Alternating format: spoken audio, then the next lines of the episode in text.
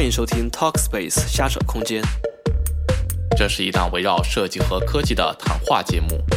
我们用声音玩设计，聊技术，侃生活。做最酷最好玩的设计科技播客。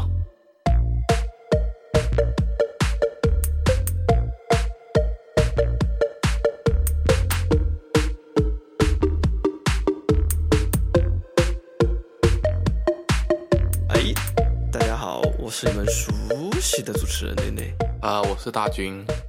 哎，为什么你没有？你现在又不说你那个什么不熟悉的了？嗯，没有意义嘛，我们要精简。精简。但是我们今天这一期就是不精简，我跟你说。呃，对，呃，我们呃久违的呃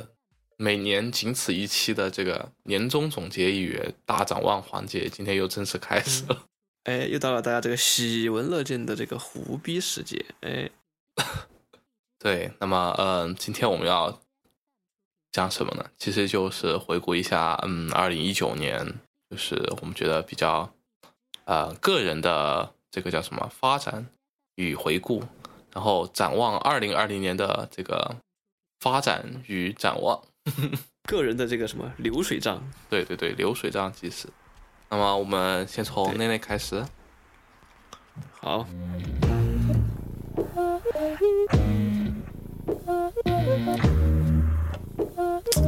二零一九年，这是不同平凡的一年。突然开始播音腔，好不好？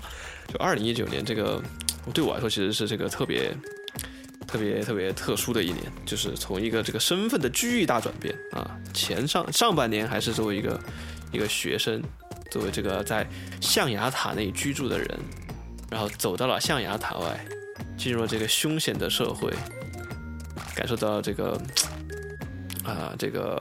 挣钱的不容易。主要是你想上半年的话，我想想啊，呃，一月份我基本上一月份都是在憋憋论文，而且一月份的时候我还没什么数据。可想肯定我们的听众朋友中有很多也是这个到了这个正在熬熬数据憋论文的关键时期。我看我的这个朋友圈里面好多朋这个朋友，这个都是在图书馆里面挑灯夜战，或者是呃，要么是看书，要么就是看其他的情侣秀恩爱。我觉得你公开公开讲编数据这个可能不太好吧啊，我没有说编数据啊，我说找数据，？OK，获得数据。嗯，我说是找数据，哪有编数据的？我们这泱泱大国怎么可能是编数据的？你说是不是啊？我这我我其实我其实我其实我上半年过得挺爽的，真的。我觉得写论文的这个这段时间真的是是学生生涯中最开心的时候。那下半年感觉就要开始受苦的感觉了。嗯，是，对嘛？哎，工作嘛，工作很多时候很累，真的很辛苦。就是挣钱真的真的很不容易。大家这很，我看到很多很多同学在这个正式工作之前，其实内心都还是挺对科对工作充满了期待。呃，我想告诉各位，这个确实没有辜负各位的期待，这工作确实挺有意思，但是呢，也确实是累。但是像我这样，哎，大家如果可能听我之前的博客，就跟像像像内内这样的这个，啊、这样的这个什么热爱学习的好学生啊，瞎强行自吹一波，热爱学习，为老师尽职尽责的好学生。那么在工学习生活，在研究生生活期间，也是啊做了不少工作的。对我来说，现在的工作跟我以前的工作量其实差不太多，只是就是压力上不会有那么大而已。啊，还有就是这一年最对我陪陪伴最大的就是我的 Switch，呃，强强行进入了游戏环节了。对，哎，对我们这个节目是不得不是离不开游戏环节的。反正我我我我是我是一月一月份的时候，我是今年一月份的时候拿到我的 Switch，然后我的三月份就通了那个塞尔达，然后奥德赛，然后现在又在又通呃也不是通，就是那个什么来着，大乱斗也打差不多了。然后前段时间还在 Switch 上搞了 Katana Zero，不得不说真香，真的香，而且真的 Switch 真的是这个居家这个聚会神器，就是和朋友们一对一帮朋友们。可能我们当时可以十来个朋友，然后就可以八个人一起玩那个大乱斗，或者四个人一起玩那个 Mario Mario Party，就非常非常欢乐，非常非常欢脱，感觉回到了小时候那种和大和朋友一起玩捉迷藏啊，那种三步猫啊这种，我不知道他还知不知道三步猫，就这种这种游戏的那种感觉，特别特别开心。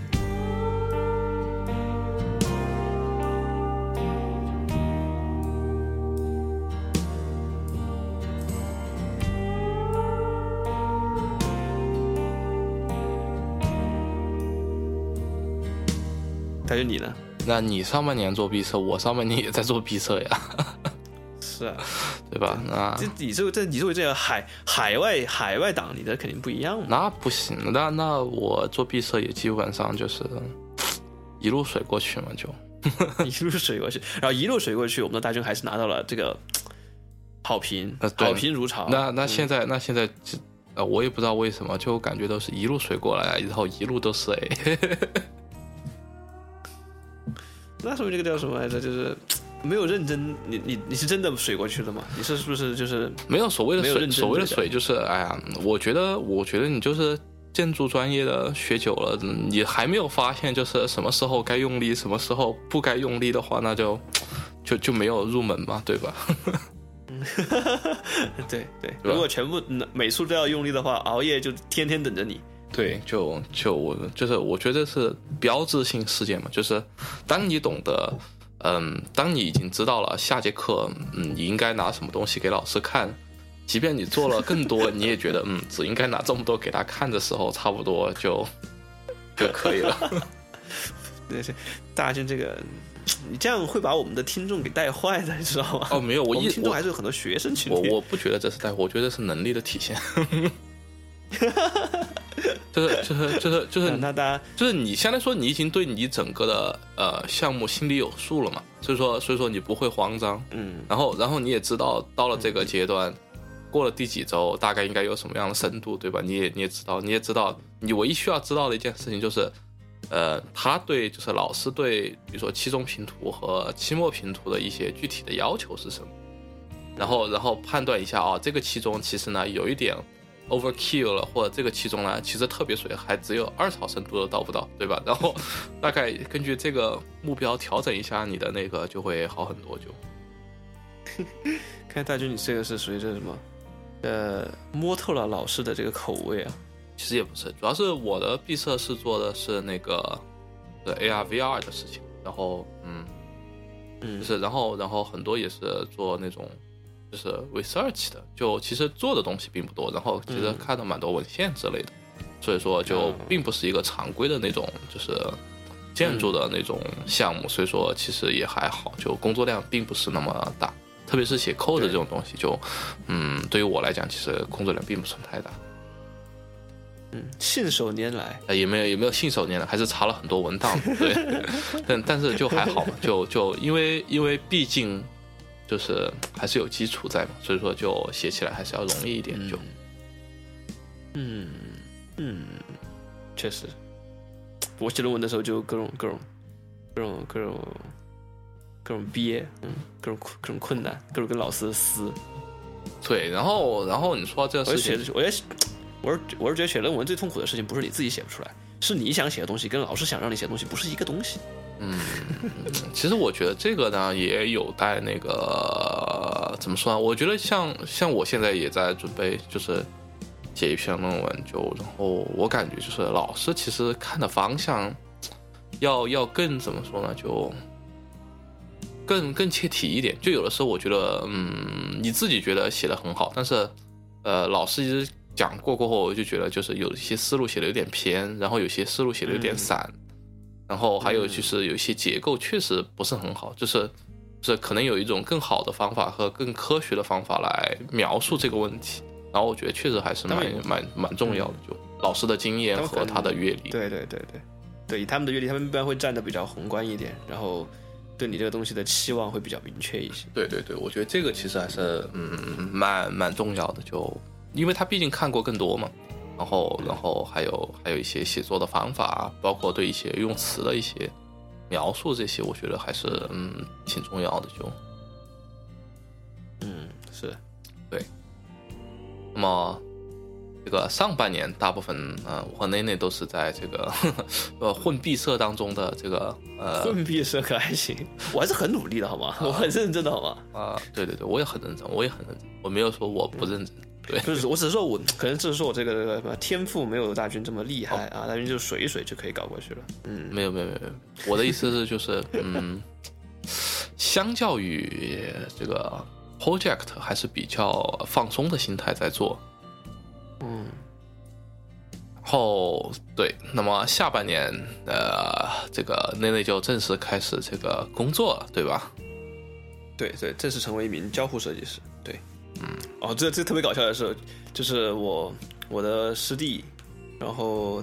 他还在城市设计领域嘛，然后他写了他写了一篇文章，但是那文章是当时我们在一起做项目的时候一起去发现和探讨出来的一些内容，然后他写完那篇文章，然后想让把想让想署想署我的名，把我的名字也署上去，相当于呃也是当时当时我们一起的这个工作内容的一种认可吧，然后呢，肯定当然肯定要署我们老师的那个名字了嘛。然后就把我数成三座，然后他就我都工作了嘛，就好像八八月份还是九月份的时候，就问我要我的，就是你你你你署名的话，你要给这个作者的通讯方式和他当前所在的他当前的这个职位啊，或者是所在的工作地点啊，我就把我现在的工作点扔给了他，然后还把我的这个职位交互设计师扔给了他，然后他就然后然后他就交给把这个职位交给了那个呃杂志的编辑，编辑看到这个。职位就特别懵逼，就说：“哎，你们这个不是做的城市研究吗？怎么找了这么一个人合作？找了一个交互设计师合作，然后他还要去解释一下这个啊，以前是我们的师兄，什么什么什么的，会特别好玩。说不定估计到时候，呃，要是哪哪位同同事啊，不是同事，这个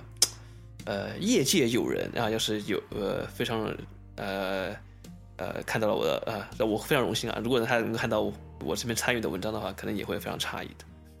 为什么找这么一个人？嗯，其实我觉得很还蛮正常的，就就就就就你跨界这种研究，我其实觉得还蛮蛮正常的呀。就我觉得，我觉得可能，嗯，其实我觉得在国内可能还不不用那么明显，尤其是对于城市研究这方面来说的话，国外可能会稍微多一些。嗯，其实我都没有怎么看过国外的嗯城市设计方面的研究的论文。对，嗯，国外建筑学的呢？呃，建筑学的也没有怎么看。嗯，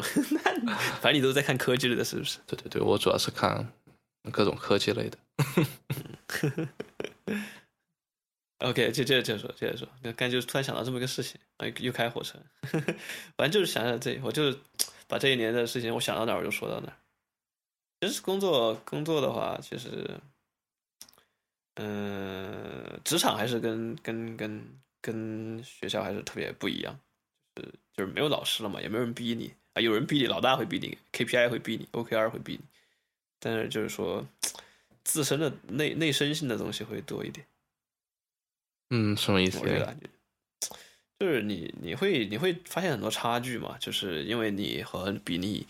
呃。那个比你工作好先工作好些年的前辈一起工作嘛，你会发现，而且像哦我这样的新人进去，其实有非常非常多的经验是需要去学习的。你就会在工作的过程中发现，大家哎，其实他们特别熟悉，他们特别熟络，然后对于一些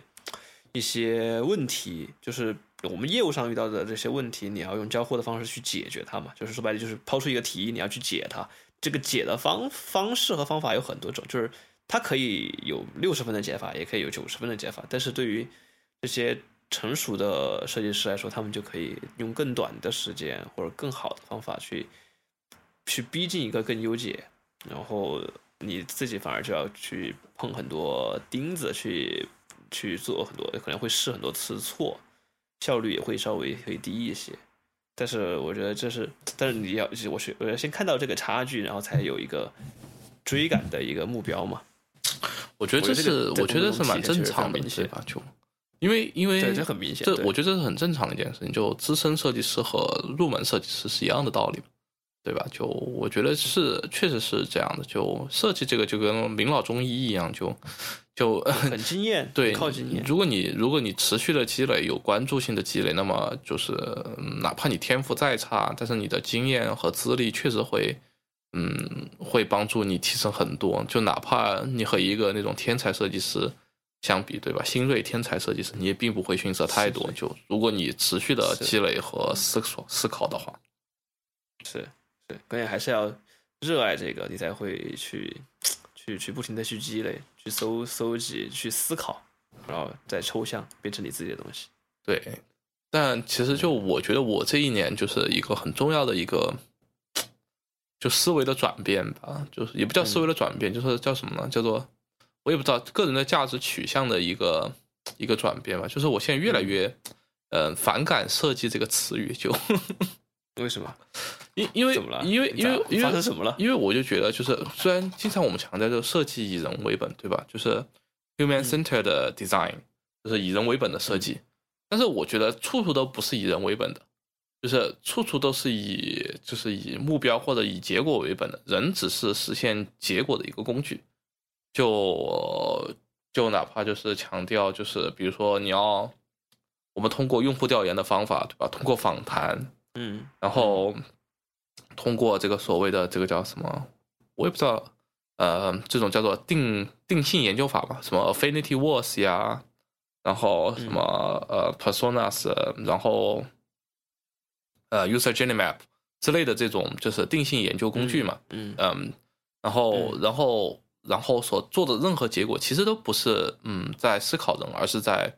嗯思考结果，对吧？然后特别是就是真正落到设计的时候。就全部都是，就是我觉得，就是不是在关注人这个层面，而是在关注我怎样引导这个人的行为，然后我怎样设计这个人的行为。就你知道这个设计吗？这个设计就是始终给我一种就是 trap 的感觉，操作的感觉。对，就是就是就是就是是一个陷阱，就是就是是一个那个什么，就是呃迷魂药。就是怎么样怎么样把你的这个行为给就是给操纵起来，对，就是这种操纵感养成一个习惯，对，就是这种操纵感。包括我的，就是我真的现在越来越来越对这种事情感到怎么说呢？就是就是感到了不适，就是就是我做一个现在我做一个设计，不管我跟别人交流，还是我要自己就是 justify 我自己的这样的一个行为，对吧？我总是说哦，我要用这个颜色，为什么？因为我的目标人群是这些，我希望让他们产生这样的。想法和感受，然后营造一个怎么样的氛围，然后致使他们能够怎么样怎么样怎么样怎么样。然后为什么我的页面布局是呃采用了这样的一个架构？就相当于说，你要讨论为什么你的底部的这个导航，因为你只能放五个嘛，你为什么要放这五个？然后为什么不是放其他的啊？是因为我知道这个功能是他用的要最多的。然后然后某些地方是我希望他。就是要引导他去用这个功能，所以说我要把那个主要的按钮放在中间，对吧？然后哪一些哪一些怎么样怎么样放，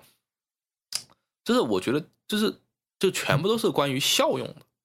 就是就是我怎样用，然后我怎样就是让这个用户用的爽，用的开心，然后呃迎合他的这种对于某一些想法的一种意向，对吧？然后然后然后情绪上能够朝他想要的这个方向上来感染他。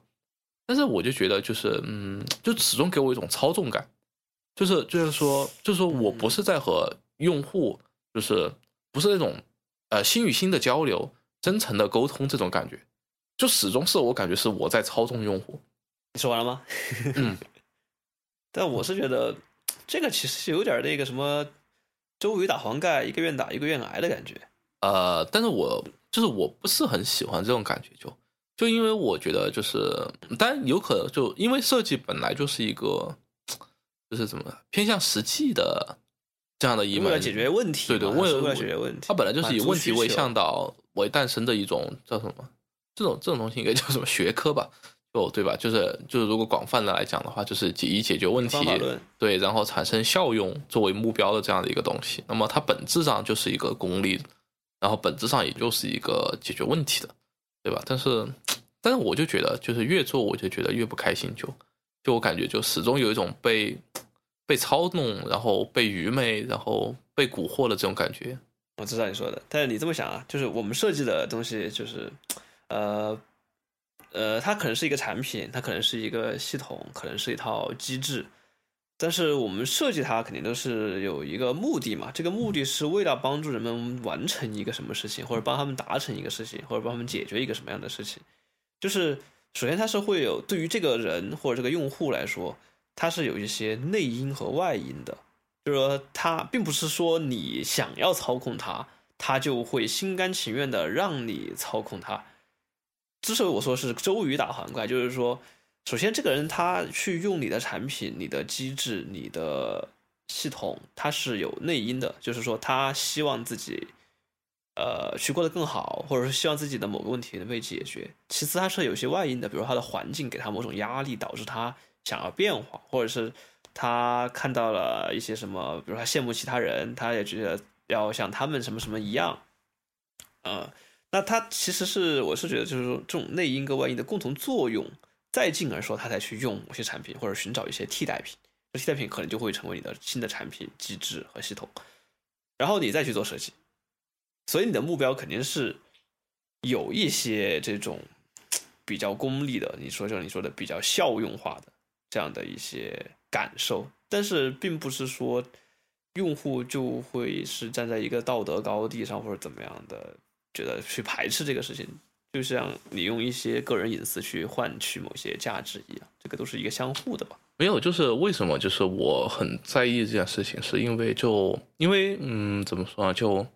我一直觉得，就是嗯，就是现代社会就是越来越就是，特别是对科技的这种狂热，然后演变成了对数字的这种这种狂热，然后其实这样的就是嗯，是不利于人的身心发展的，就是大家。疯狂的追求，比如说对于这种高科技的这种这种疯狂的追求，但就比如说你为什么人你每年都要换一个 iPhone，或者说嗯嗯，大家纯比参数对吧？你看到网上有很多讨论的啊，这个芯片的参数跑分又有多少，然后啊那个的参数有多少，然后这是一方面，然后演变到生活里面就是很多东西就变成数字化的了，对吧？比如说你工作里面最重要的就是 KPI 是多少。那么你的人对公司的贡献能够仅仅从 KPI 来衡量吗？我是持怀疑态度。那比如说你一个学生的价值仅仅就是通过他的各科成绩的一个 GPA 的综合，或者说你一个六百分的总分，你考了多少多少分来衡量吗？就是我觉得这些都是值得怀疑的东西。就是如果我们简简单单的只是追求科技，只是追求数字化的话，那么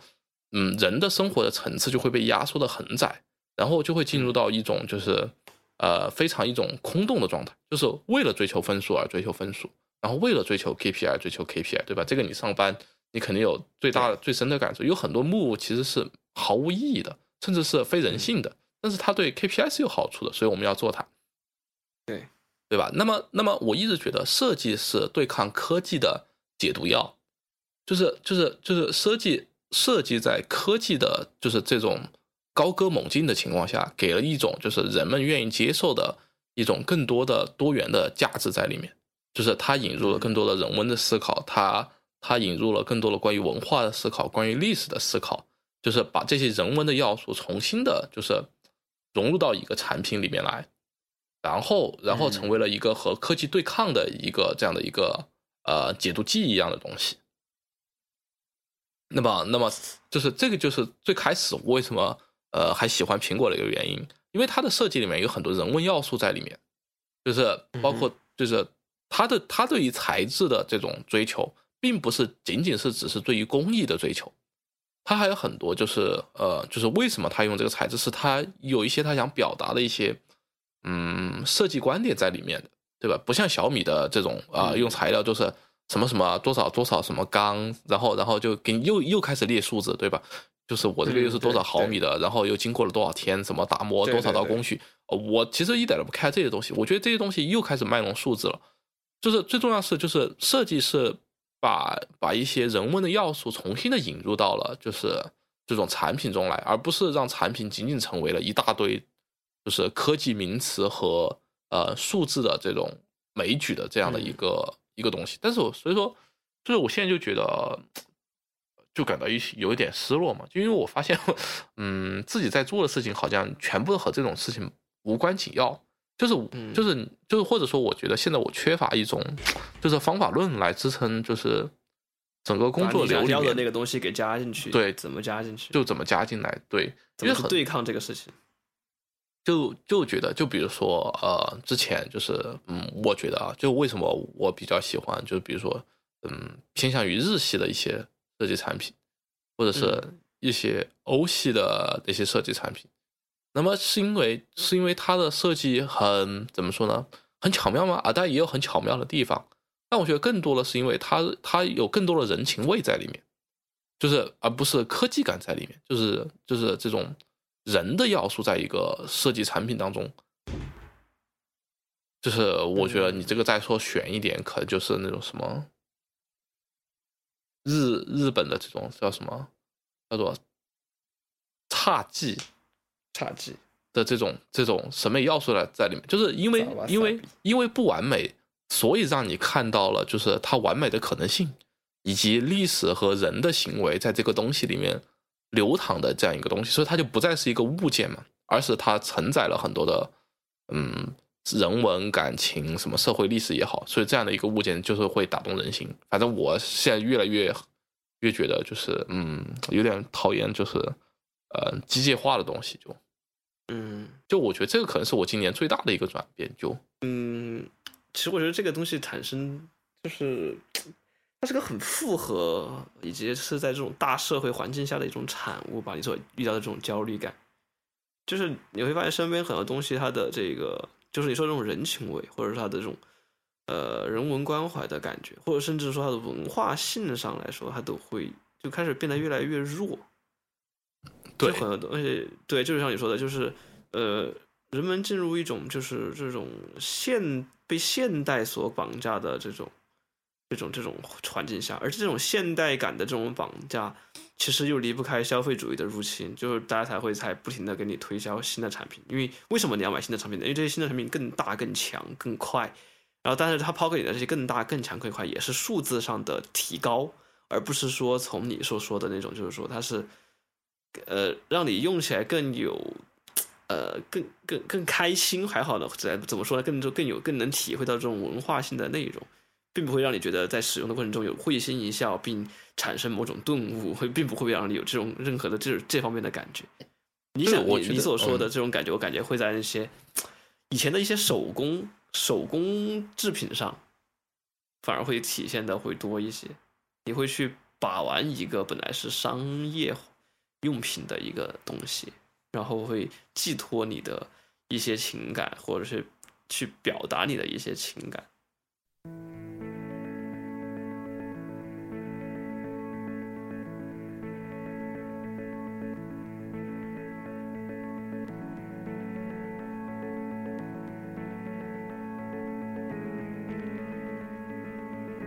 我觉得你就是，其实我觉得这个你刚才提到这个，嗯，就就想到就是嗯建筑里面的所谓的国，呃，这叫什么国际风格、国际主义风格，就这个中文叫现代？主义嘛。对，就是这个是一样的嘛。然后，然后在此之嗯后，不是、当时你就觉得哦，这种玻璃，然后钢玻璃的这种风格会一统世界，对吧？然后之后就开始了掀起了就是地域性建筑的这种反抗，就是对又开始重新回到。就是你看，现在得奖的都不是那种超现代主义的，对吧？都是那种什么体现了当地的文化、当地的什么是的，构造呃建筑材料的这些呃一些地域性主义的建筑就开始崭露头角。我觉得是的，可能 UI UX 这个会会会重新也会走上这个历史的道路吧。就是当这种嗯呃国际的这种风格呃席卷而来，大家都开始抗议，然后然后慢慢的开始反思它的不好的地方的时候，我觉得地域性主义也会开始出现。就是我是指 UI UX 设计上的这种地域性主义，就是也也会出现，就开始凸显一些就是嗯当地或者或者当国的嘛，对吧？因为嗯的一些文化要素的一些文化特征在里面，然后然后开始重新的开始反思历史文脉啊这些东西怎样用在用在设计里面，因为毕竟 UI UX 这个学科太崭新了，它还没有就是太多遇到这种这种问题。但我它我觉得 UX 这种行业现在可能算是它高歌猛进、野蛮生长的末期，它还没有开始进入到就是精耕细作这样的一个。对这样这样的一个阶段，我觉得就嗯，对，你现在还在追求效率更快，然后这个快是就是说把它，呃，它做的很抽象。你现在现在你扁平化，你做那些呃简单的几何图形去表达复杂含义，然后去体现复杂的这个商业的目标，就是就很就我经常就会觉得那些一些一些 branding 的这些这些解释就特别的，呃，虽然说它确实它的它的它的设计过程是很复杂、很很难、很很很晦涩，然后但是有的事情其实反而让人觉得说它不好去解释，就像你要用一个现代主义的建筑去解释这个设计师背后那些复杂的动机的那种那种语言上的苍白的那种感觉一样的。就是你把东西做得过于抽象，过于国就是全球统一，大家都能用一个 fluent design，一个 material design 就可以囊括各种各种 design。那那那，进而之，确实你就变成了 UI 界的这个国际主义了，你就干掉了那些那些想要做一个，我就想做一个，我想做个重庆风格的，我要做个雾都风格的这个 app，我就要把那些 UI 做的特别的。不 material，不 fluent，不什么什么什么，不 enter design，反正我就是要做成一个很文文脉化的、很很本土化的。但这种成本就会上升嘛？你哪公司，哪些公司就会要请专门的呃 UI 设计设计师去做这样的内容。我觉得这里面，其实我觉得就是这种大的浪潮推进下，你现在行业还在一个快速扩张、追求效率、追求时间这样的一个路上。他们也不 care 你这个东西，你这东西的试错成本也很高，他们也觉得你这个东西不好。我觉得其实还有一个方面就是，嗯，这什么，就是我觉得就是训练有素的设计师还是不够，就因为因为因为因为有驾驭这些的设计师还是因因为因为因为你要做这个，其实要做蛮多的 research 的，然后然后肯定不是一两个月你就能够做出来，它是一个非常长时间投入。要不然你做出来东西就会全部又变成符号化的东西，对吧？嗯，你说要做重庆就就山呐，然后什么两江相会啊这些，对啊，这种这种乱七八糟东西就开始了。那么其实这种是一种，就怎么把这种符号化的东西抽象成一门设计语言，我觉得是需要相当功力的一件事情，对吧？需要需要长时间的这种这种尝试和那种，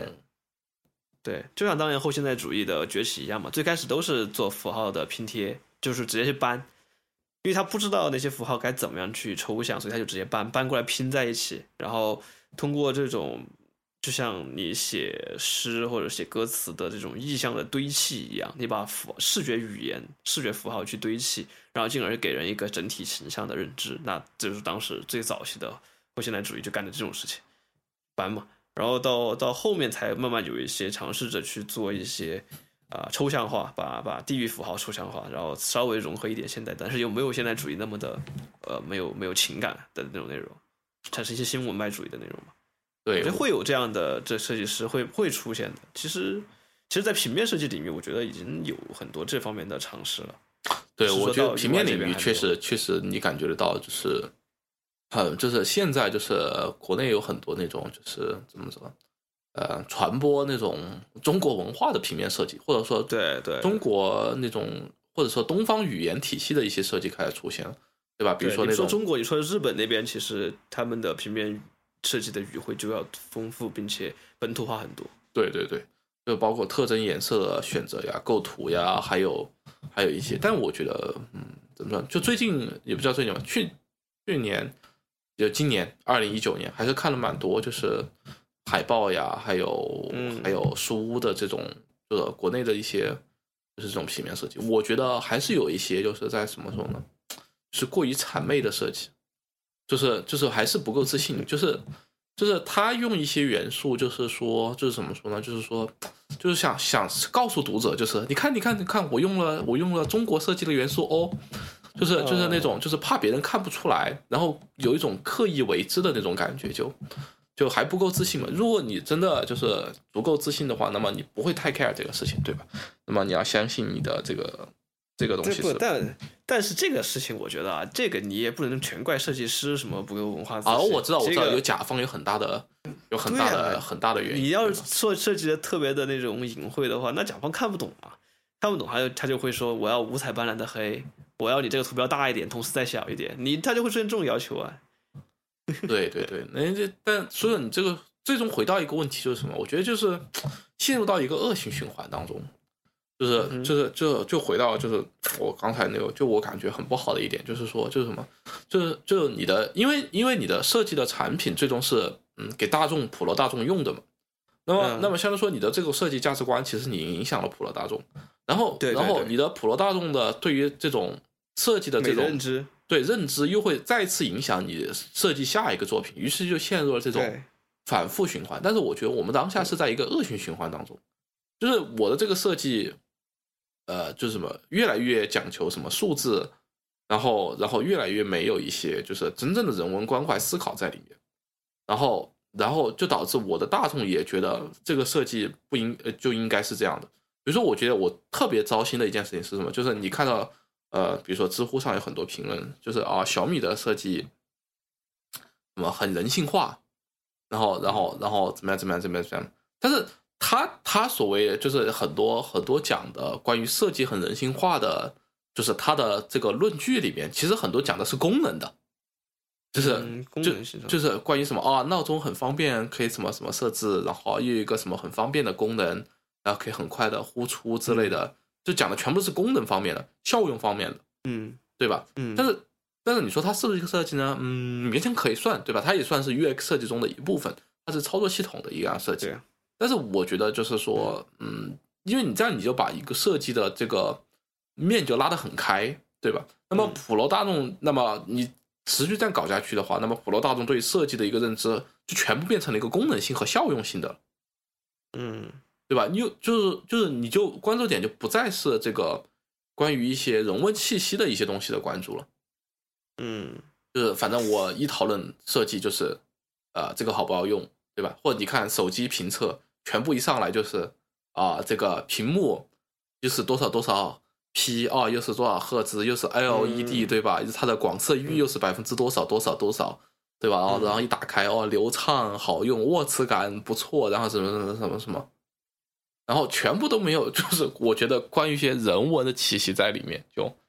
然后然后你这样一你这样的就是这样做，然后你铺天盖地的评测都是这样的，那么你厂商到时候来主攻这个产品的时候，他也肯定就主攻，他也是在比这个，对，他也就比这个，因为我做其他东西，市面上没有太多人关注呀，对吧？然后然后你他们也不好评，也不好帮你推广，那么你你上来说我大家都我们就都来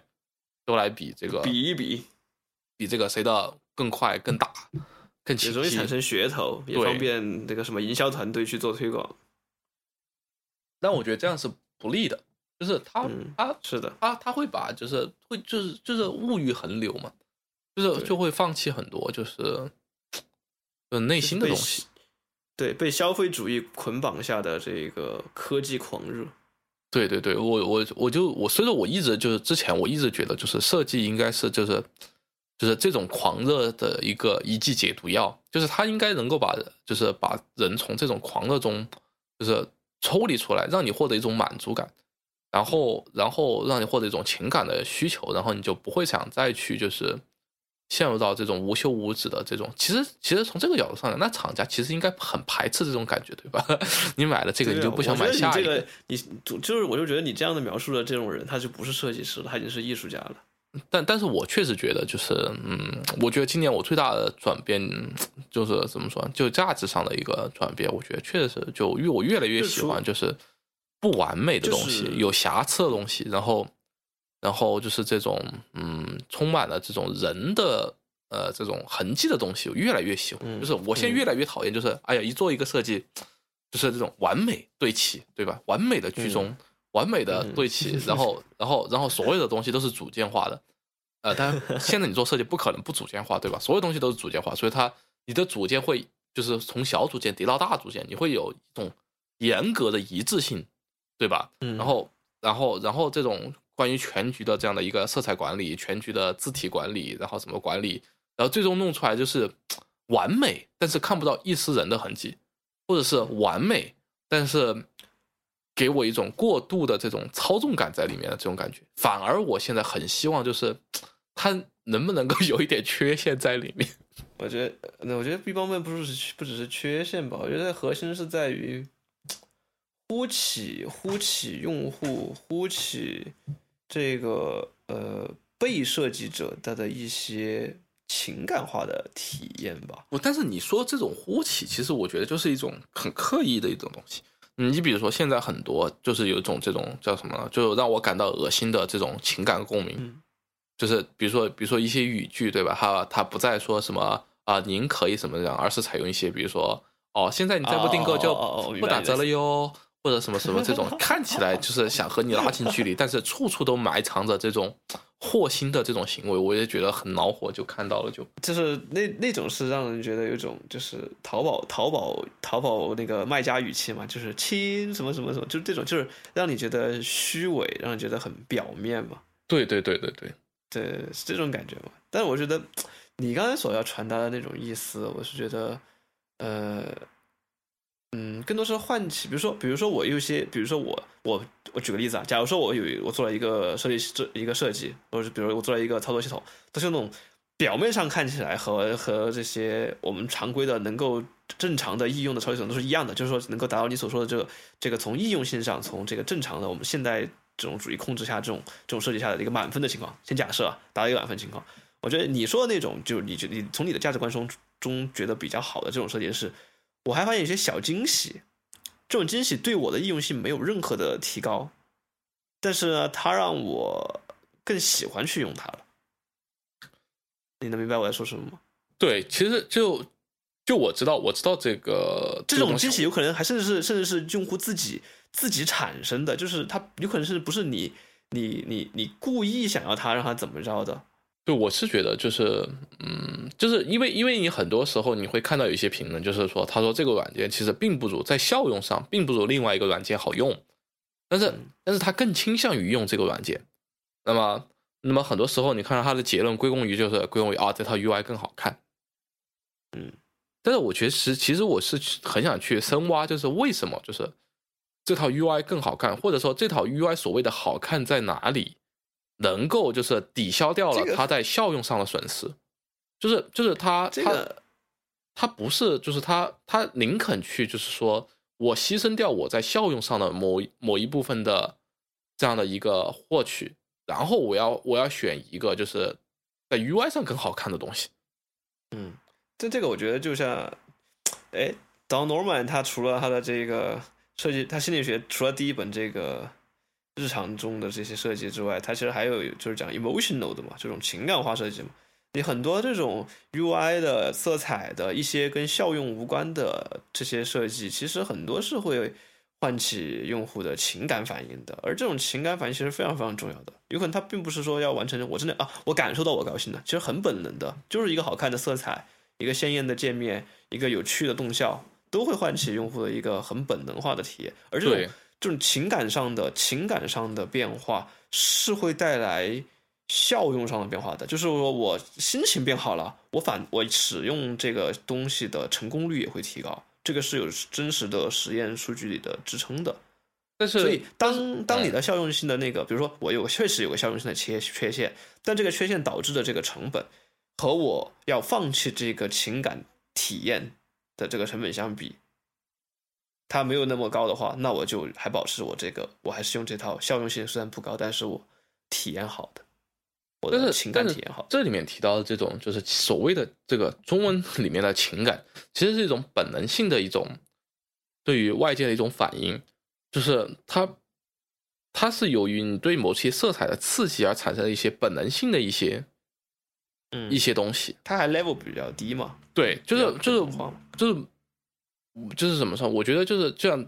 董诺美他自己讲的，对吧？你最厉害的 app 是要在呃所谓的这种反思层次上面，反思层能能够能够能够能够达到吸引用户，就是这种才是就是嗯，我觉得中文上应该更更更加才能够表述为情感的层次上面，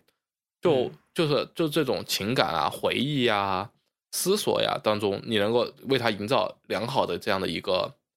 回忆这种经历的这样的一个东西，所以说又说回来，我所以我来说，今年对我影响最深的就是 Switch。真的，为什么很多游戏媒体在评级的时候，任天堂的游戏都不能参与评价？因为任天堂游戏就是脱离于其他游戏。为什么？因为任天堂的游戏很多是帮你换回你小时候的回忆，换回你小时候的那种情感状态。你是直接他直接跳到反思层在刺激你，你之后在玩的时候就会想起小时候和朋友们的那种开心的那种时候，然后，然后你就会。当你放下手柄、放下游戏手柄的时候，你会会心的，因为你的回忆去会心的一笑，然后再看看现在状态，进而对你现在的这个状态、你现在玩的游戏和你身边的人产生进一步的认同。它其实是增加了你对当前生活的一种、一种、一种、一种满足感。我觉得这种是一个非常厉害的一个产品和设计了。它是厉害，它设计就厉害在它的那些软体、它的游戏上面嘛。I wanna talk. Pass the joint. I was born a city they call Buffalo. Zero degrees below. It's too damn cold and funky. Mama raised me on the numbers racket. With eight kids and no father.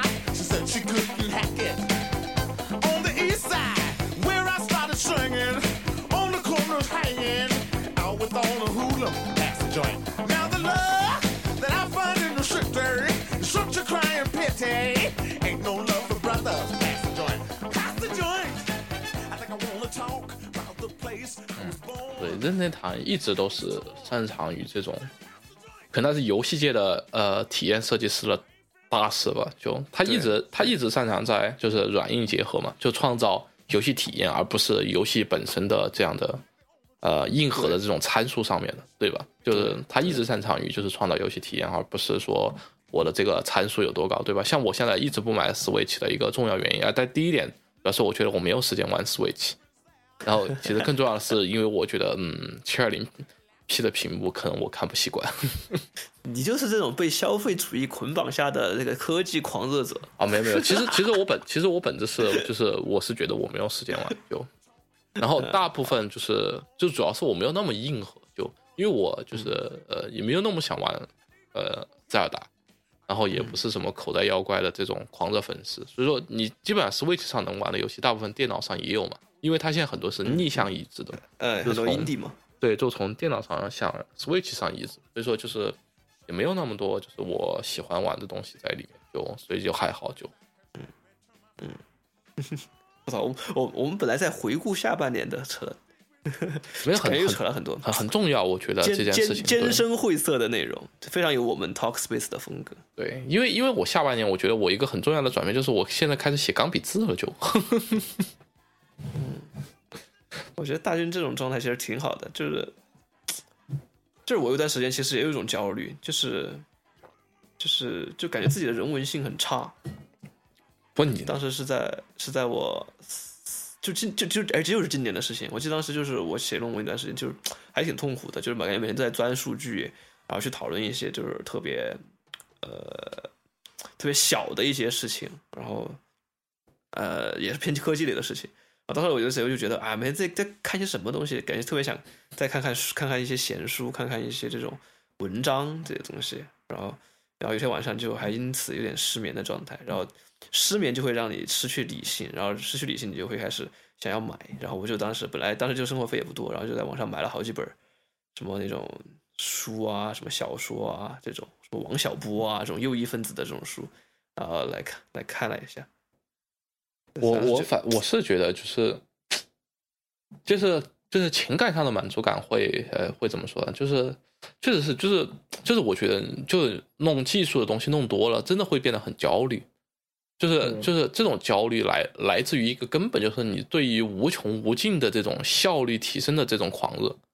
就是就是就是你觉得呃你觉得还可以再提升，然后百分之一可以进步到百分之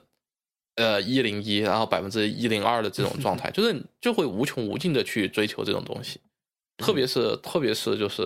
嗯就是如果你还要写代码之类的这种，你可以时效性的提升你的运作，像像像我现在。经常陷入一个狂热状态，就是，嗯，优化循环，优化优化迭代，然后其实没有没有什么卵用。对于现在现在现在的这种 CPU 而言，就是你这个优不优化，损失的性能可以忽略不计。我估计在嗯千万分之一秒之类的这这种状态就，但是但但是你就是想去做，然后你就觉得我就觉得不舒服，就觉得哦，就是觉得就觉得好像它可以再被优化，然后你不去优化就是一种懈怠的表现，这种嗯这种感觉。嗯然后然后弄多了，我就会觉得啊，整个整个整个人的感觉就是变成一种抽象玻璃，然后然后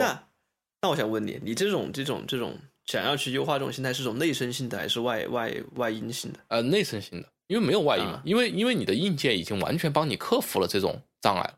就是就是你就是要要你，如果你现在要学代码，你真的要感谢计算机为你带来了好处，就是就是就是有很多人的代码可以写的呃一团糟，但是为什么它还能运行，全靠你的计算机硬件能力够狠，对硬件能力比，比如说比十年前好太多了。就是你这段代码，你你放在十年前，可能你是 run 不出来的，因因为效率太低了。嗯但是现在它不 care 这件事情了，因为你呃性能上来了嘛，所以说就很多问题就迎刃而解就。但是但是质但是量的容忍度提高了。对，但是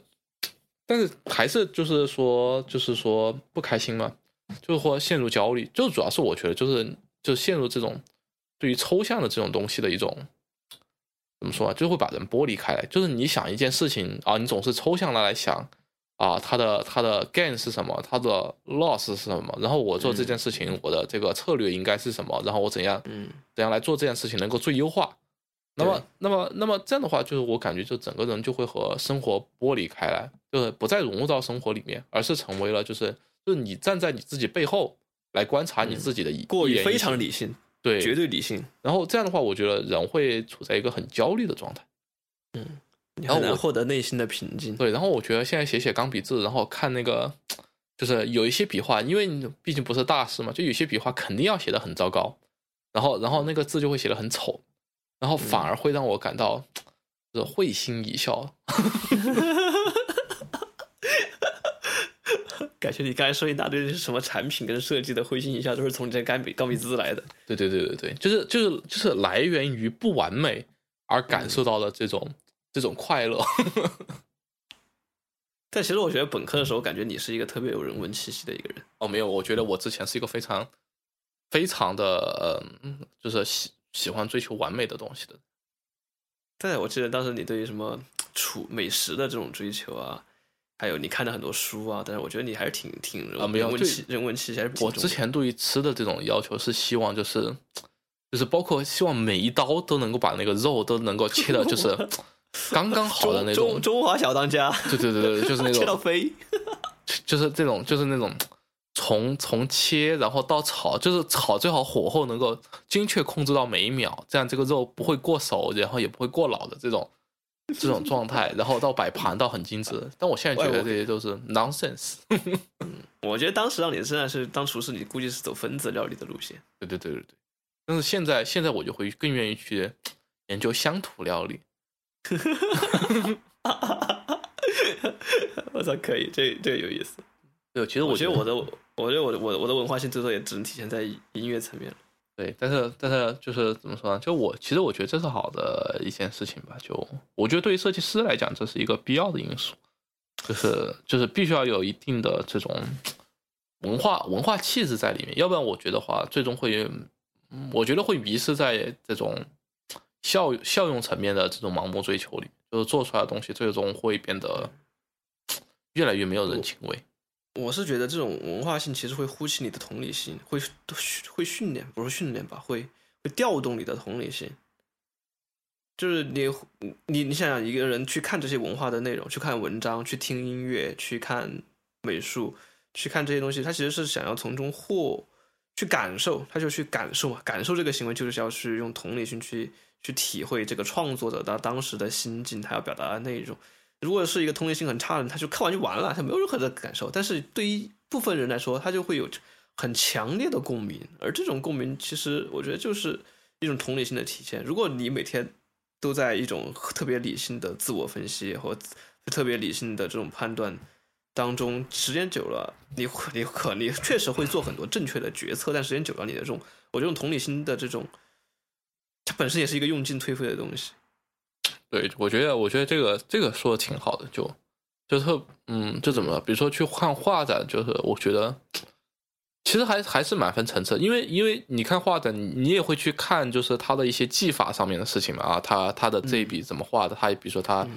呃，关于构图啊，关于呃颜色的呃选取，特别是你看油画或者一些其他的画，它的颜色混合的技法，对吧？它它的湿画还是干画还是怎么样，乱七八糟的。然后这些是可以品很久了，然后然后感觉也是很大的坛子，可以巴拉巴拉巴拉讲半天。然后，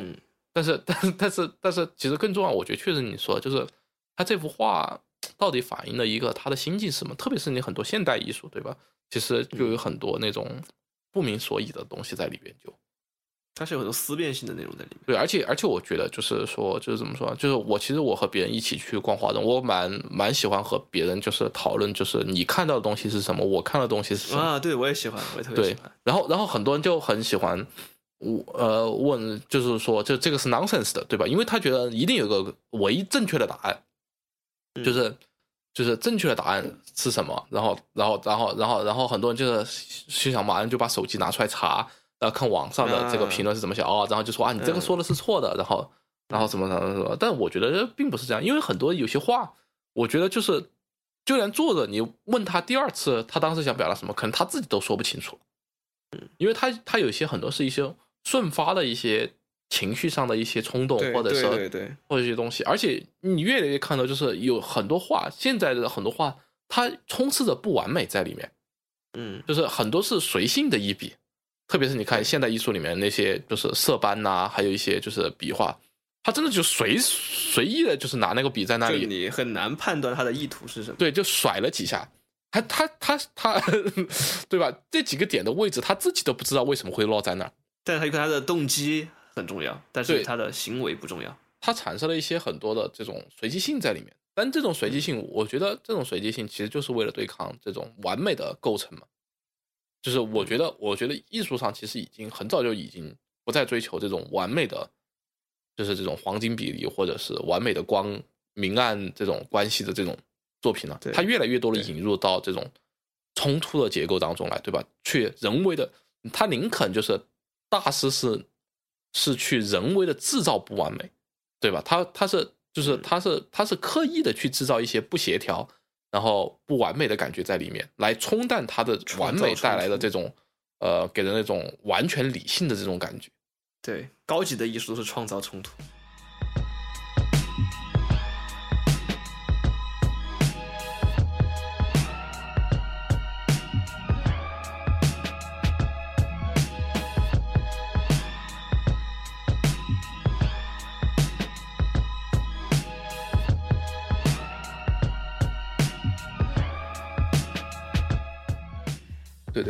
我反就是就是我现在就觉得就是嗯，就是有的时候，特别是和一些朋友或同学去你去看画展，很多人他就会很纠结于就是这幅画的正确解读是什么。嗯，对对对，我无所谓，就是大家分享自己的感觉就好了。对，我觉得就是你知道言之成理，对吧？你能够讲出为什么你是这样想的，然后然后然后然后我们可以就是理性的，也不叫理性的吧，就是合理的讨论。就我觉得就行，嗯，然后然后然后我觉得很多确实是很多艺术作品，确实我觉得不存在一种正所谓的正确答案在里面，因为因为我觉得如果你怀着这样的思维你去做设计的话，你就会认为就是一个设计存在一个最优解，嗯，但是我觉得其实是不存在的，或者说理论上存在一个最优解，但是你永远无法达到这个最优解，嗯，或者它也只是理论上的，大家也不知道最优解是什么，对。就就如果这样，就如果不放开这样的形态的话，我觉得整个做出来的设计就会变成哦，我想无穷无穷无尽的曲线于这个最优解是什么。那么我觉得这样做出来的设计又会变成一个啊浮在一些指标性数据上面。哦，就是比如说又会变成了回到啊这个 A/B test 对吧？就是你的这个转化率，我来我来作为一个评判是多少，或者说用户我追踪他的点击率在某一个。呃，去的它的点击率、关注率是多少？然后我来判断两个的好不好。最终就是设计从这种数字的解读要又反而变成了这种数字化的一种帮凶了。然后我这个是我觉得不是很想看到的。对对对，但是哎，这个就是有很多需要你去对抗的事情，你要对抗这个，你要对抗，就是你要对抗很多很多东西。怎么说呢？我觉得就是今年可能就是思想上变化最大的一点就是就是什么，从从寻求不完美变成了想想找到不啊，从寻求完美变成了想找不完美的这种感觉。就那我建议你再去艺术学院再读个博好了，别在设计学院再读博了。对，艺艺术水平鉴赏力可以，但是呃，实操水平不够。嗯，艺术有很多种表达方式，关键是你要把你刚才这种这个思思维给表达出来，说不定。哎，也是可以的，我觉得是可以的。嗯，对，重重重新成为这个什么描述性城乡规划学的 这个人文人哦，我知道这个这个题目应该叫做什么？人文视角下的描述性城乡规划学。好，可以，可以，可以，强行又把城乡规划学给搬出来了。对，那那我们今天的大闲扯节目，感觉感觉只扯上半年，感觉我们应该还要再录一期下半年的大闲扯节目。我觉得你的下半年已经很重要。其实我觉得像大金这种下半年有一个很很很深刻的思考。就像我这边已经在，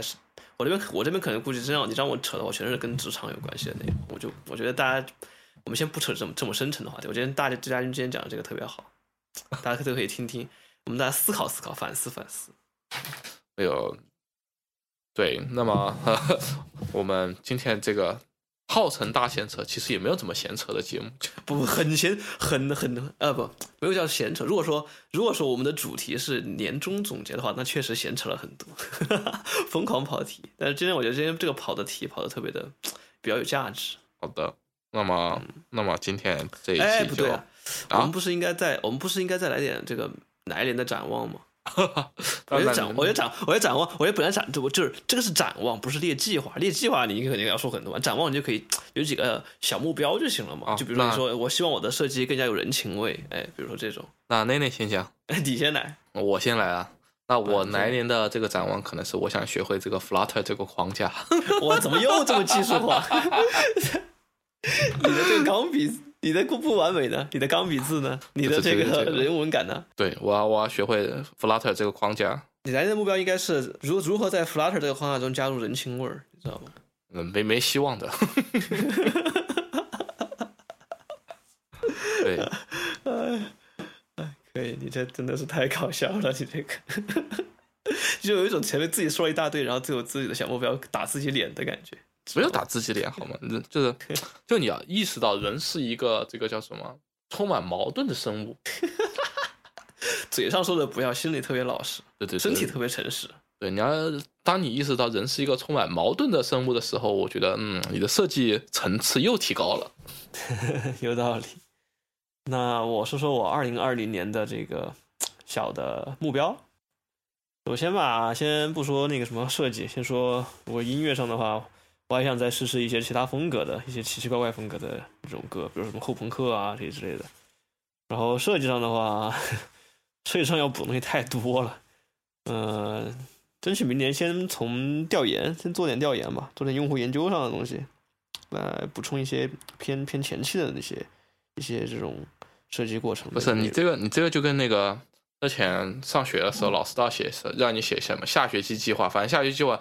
综合提高各科。各科能力，提高各科能力，基本写的都是废话。对，就感觉特废话哇！但我感感觉这主要是真的，感觉自己要学东西太多了。OK OK，本期瞎扯到 这里结束，好吧？对，好，嗯，感谢大家收听，我们来年再见。嗯，来年再见，好，拜拜，好，拜拜。